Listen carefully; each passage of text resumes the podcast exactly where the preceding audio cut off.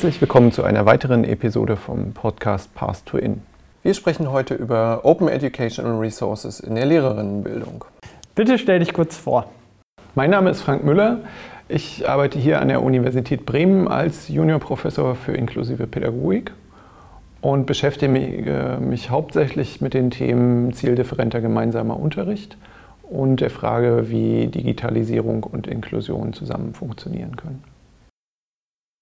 Warum sind OER für die Universität und für die Lehrerinnenbildung so wichtig?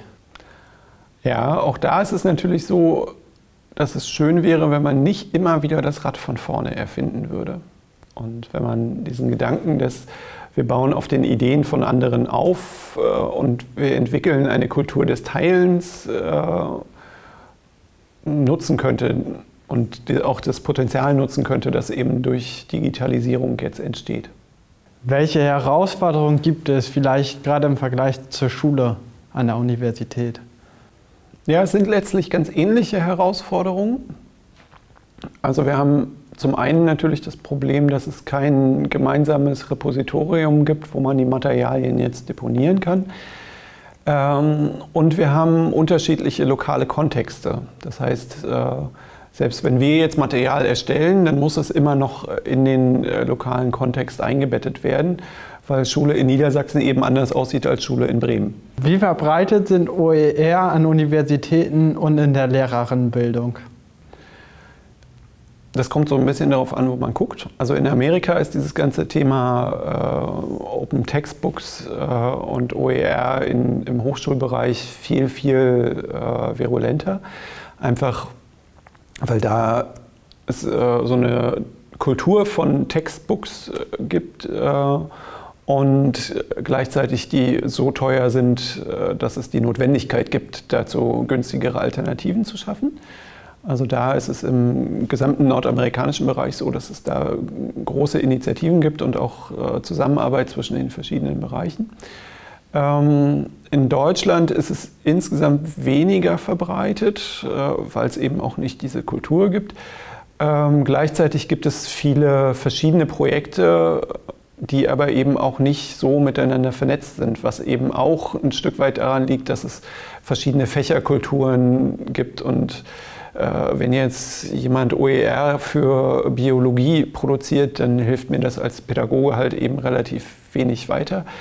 Ähm, auch in der Lehrerinnenbildung ist es ja so, dass äh, für die einzelnen Bereiche es dann hier und da Materialien gibt, äh, aber noch keine systematische Kultur äh, entstanden ist. Gleichzeitig kann man an den Open Access Materialien, die es gibt, schon sehen, dass die deutlich häufiger genutzt werden. Also wir haben beispielsweise dieses, die Publikation Blick zurück nach vorn, wo wir Interviews geführt haben mit insgesamt 18 Forscherinnen im Bereich der äh, Integrationspädagogik. Und äh, die wurden jetzt in den letzten anderthalb Jahren, zwei Jahren 2400 Mal runtergeladen, was für so ein relativ kleines Fach ja doch eine ganze Menge ist. Und äh, das ist äh, schon auch ein, ein, Fingerzeig darauf, dass es durchaus genutzt wird. Und äh, ja, spannend zu gucken, wie sich das weiterentwickeln wird. Ist das Thema OER in der Lehrerinnenbildung verankert? Das kommt, also verankert würde ich sagen, ist es nicht. Äh, es kommt vor in Abhängigkeit von den einzelnen Lehrenden, mit denen man zu tun hat.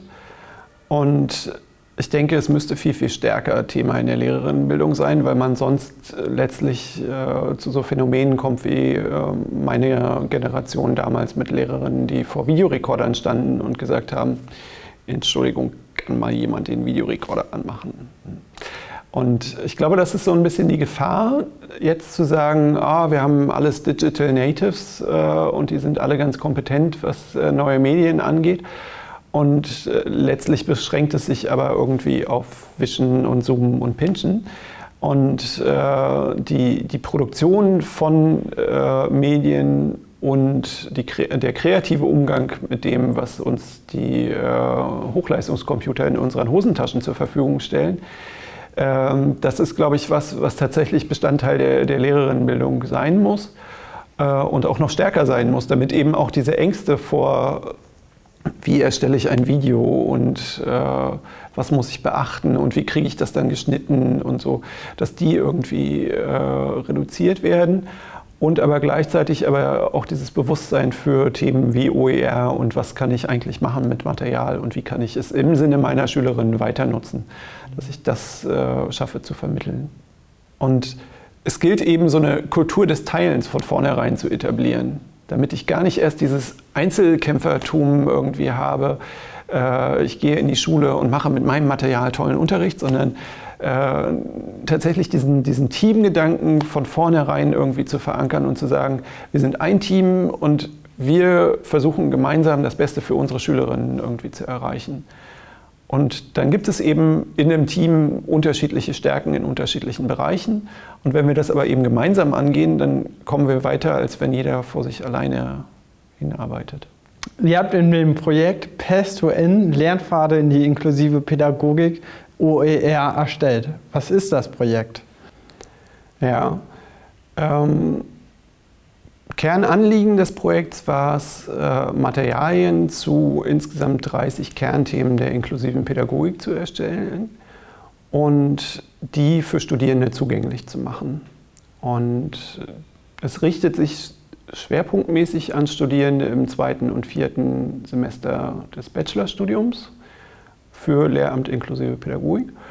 Und der Schwerpunkt der Materialien ist im Bereich zieldifferenter gemeinsamer Unterricht. Darüber hinaus kann das Material natürlich für alle möglichen anderen Lehramtsstudiengänge benutzt werden, die sich mit dem Thema Inklusion beschäftigen wollen. Warum habt ihr das Projekt gestartet? Ja, Ausgangspunkt war tatsächlich meine Beobachtung in den Masterseminaren, den Vertiefungsseminaren, äh, dass ich die Studierenden gefragt habe, an was sie sich aus ihrem Einführungsseminar im Bachelor erinnern konnten. Und äh, viele gesagt haben, ja, ich habe einen Vortrag gemacht über das Thema Autismus oder was auch immer. Ähm, und sie sich an genau dieses Thema ihres eigenen Vortrags erinnern konnten. Das war so ein bisschen frustrierend. Und die Frage war also, wie können wir die Inhalte im Bachelorstudium nachhaltiger den Studierenden irgendwie nahebringen? Und wie können wir gleichzeitig ihnen ein interessengeleitetes und selbstbestimmtes Lernen ermöglichen? Und das waren so die, die Motive letztlich für das Projekt.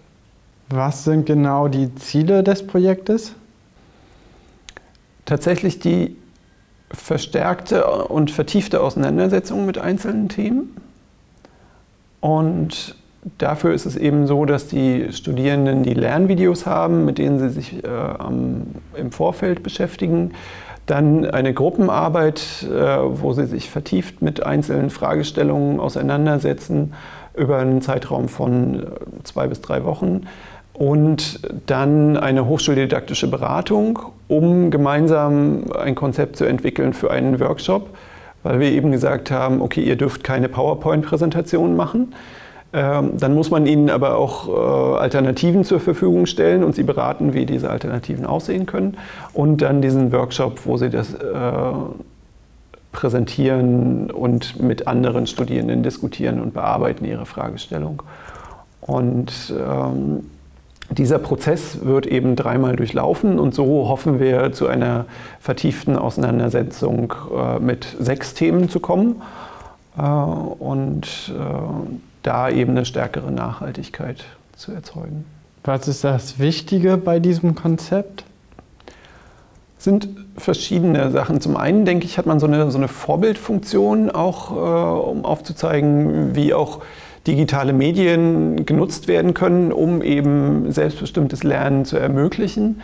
Ähm, zum anderen gewinnt man dadurch eine, eine Flexibilität, die beispielsweise jetzt äh, in der Corona-Krise sichtbar wird, wo wir eben sagen können, äh, wir machen für einen Teil der Studierenden die Standardvariante, wo wir versuchen, die Gruppenarbeit in den äh, digitalen Raum zu verlagern. Und für die Studierenden, die jetzt aber sagen, sie haben eigentlich keine Zeit für ein klassisches äh, Online-Seminar, äh, was eben diese Gruppenarbeit beinhaltet, sondern Äh, sie haben wegen äh, Betreuungsaufgaben oder Jobverlust oder anderen Problemen irgendwie weniger Zeit zur Verfügung. Den Studierenden ermöglichen wir es äh, eben auf Grundlage dieser Lernvideos, sich selbstbestimmt ihre Zeit einzuteilen und mit dem Material zu arbeiten und dann eben die Studienleistung so zu erbringen. Und diese Flexibilität kann man natürlich dann später auch auf andere Szenarien übertragen, beispielsweise wenn Studierende ins Ausland gehen, wo bestimmte Angebote nicht gemacht werden. Ähm, dann können sie darauf zurückgreifen oder im Falle von Schwangerschaft oder ähnlichen Sachen. Das ist ein Punkt. Und das andere ist eben, dass wir zusätzlich zu diesen Lernvideos dann weitere Literatur zur Verfügung stellen äh, empirische Daten, die die Studierenden auswerten können oder eben auch historische Quellen, die sie nutzen können für ihre Arbeit. Welche Themen werden denn behandelt? Insgesamt werden 30 Themen äh, abgedeckt und das ist ein breites Spektrum von selbstbestimmt Leben mit Assistenz äh, über erweiterten Lese- und Schreibbegriff bis hin zur Sonderpädagogik im Nationalsozialismus. Und ich glaube, da ist tatsächlich für viele Studierende was dabei, wo sie sagen, ja, dafür interessiere ich mich wirklich. Und äh, genau dieses Interesse gilt es ja irgendwie zu wecken. Und das ist aber auch eine, eine, Herausforderung, die wir jetzt festgestellt haben, dass wenn man sagt, man will die äh, Zusammenarbeit äh, der Studierenden in der Gruppe beibehalten, dass man dann gucken muss, wie kann man Raum schaffen, um trotzdem noch die individuellen Interessen zu äh, zu berücksichtigen. Wen habt ihr befragt? Das ist ganz schön an diesem Projekt. Wir haben ein breites Spektrum von Leuten befragt letztlich. Wir haben sowohl Menschen mit Beeinträchtigungen als auch Eltern, als auch Lehrkräfte, Schulleitungen und Schülerinnen und aber eben auch Forscherinnen befragt. Und darüber ist es uns gelungen, zu diesen 30 Kernthemen eben auch verschiedene Perspektiven einzufangen. Wer hat alles einen Nutzen von diesen Materialien? Letztlich kann äh, jeder, jede, die in der Lehrerinnenbildung oder auch im Bereich soziale Arbeit oder ähnliches äh, sich mit dem Thema Heterogenität und Vielfalt beschäftigt, äh, das Material einsetzen. Das heißt, alle Universitäten können es auch in ihren E-Learning-Plattformen oder ähnlichem einbetten. Und äh, die Materialien stehen eben unter einer CC BY-Lizenz zur Verfügung. Und äh, wir haben auch darauf verzichtet, irgendwie auf der Startfolie das äh, Uni Bremen-Logo äh, dominant zu platzieren, sodass äh, das eigentlich auch ganz gut einsetzbar ist für alle. Welche Erfahrungen konntet ihr bis jetzt damit sammeln? Insgesamt wird das ganz gut angenommen, das Material von den Studierenden. Und äh, das Spannende ist tatsächlich eben diese Balance zwischen, äh, wie finde ich den Raum für die Einzelnen äh, und wie kann ich äh, die Gruppenarbeit so moderieren, äh, eben auch online, dass man die, die Fragestellungen oder Interessen von allen irgendwie berücksichtigen kann. Und äh, für diesen Raum, für die Einzelnen, das kann man natürlich dann, wenn man äh, nicht mehr reine Online-Lehre macht, nochmal einfacher abbilden äh, und nochmal so einen äh, Projekttag machen, wo man das äh, im Blog sozusagen vorstellt. Dann. Was lässt sich auf andere Projekte übertragen? Zuallererst, glaube ich, ist diese Transfermöglichkeit natürlich das, wo ich denke, das ist das Naheliegendste. Das heißt eben die Materialien, die man selber entwickelt hat, auch anderen zur Verfügung zu stellen, in der Hoffnung, dass man gemeinsam so schneller weiter vorankommt. Ähm, das andere ist eben, diese Lernvideos nicht als äh, direktives Instruktionsmedium zu nutzen, sondern als Ausgangspunkt für den Dialog. Und da denke ich, äh, das kann man auch noch stärken. Also da eben auch die, die Studierenden äh, zu motivieren, Fragen zu stellen zu diesen Lernvideos, äh, Argumente zu hinterfragen, nochmal aufzugreifen und nochmal zu diskutieren und da den Dialog noch stärker zu suchen. Das ist, glaube ich, was, ähm, was sich lohnt.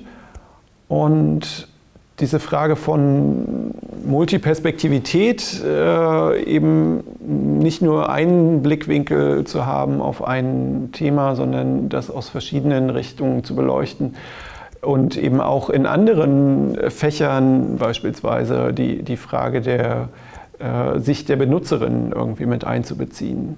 So. Also wenn es in der Elektrotechnik ist, äh, auch da eben zu fragen, was machen denn dann die Menschen, die das Produkt, was ich zum Schluss entwickelt habe, dann benutzen? Ähm, was denken die dazu? Ein weiterer Aspekt ist eben die Einbeziehung von Studierenden in die Entwicklung äh, der Materialien.